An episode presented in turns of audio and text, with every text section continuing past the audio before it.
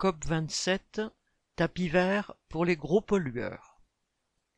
Le patron de Total, Patrick Pouyanné, présent à la COP27, y a été interpellé par des militants écologistes. Il peut sembler paradoxal que l'un des plus gros pollueurs de la planète soit invité à une conférence qui dénonce l'utilisation des combustibles fossiles. Cela montre à quel point tout ce que l'on peut peindre en vert est récupéré par les géants des industries polluantes et leurs financiers, et comment les institutions internationales en sont complices. L'ONG Global Witness écrit, Patrick Pouyanné est juste l'un des plus de 600 lobbyistes des industries fossiles qui ont envahi les négociations de l'ONU sur le climat. Il y aurait à la COP27 exactement 636 de ces lobbyistes, un chiffre en augmentation de 25% par rapport à la COP26, dénonce l'organisation.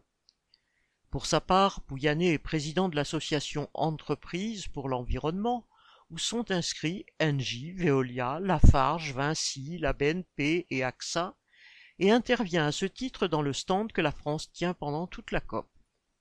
Total rentabilise ainsi la part infime de sa production, 0,38% exactement, issue d'énergie renouvelable.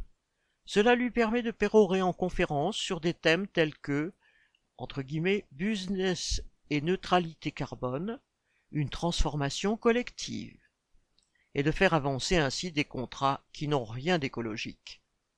Derrière cette façade se cache une réalité sordide, que dénonçait un reportage diffusé sur la chaîne de télévision Arte. Au Texas, les habitants voient soudainement surgir près de leur maison des forages destinés à extraire le gaz de schiste. Ils subissent des micro-tremblements de terre. Des gaz toxiques s'échappent des puits et, et les eaux sont polluées. Quand des militants s'organisent pour protester, ils se heurtent à un mur du côté de Total.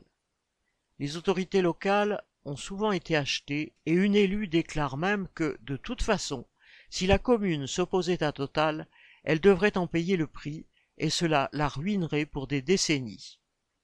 En Ouganda, Total effectue 400 forages dans un parc naturel et construit le plus grand oléoduc chauffé du monde, 1400 km, jusqu'à la Tanzanie et l'océan Indien.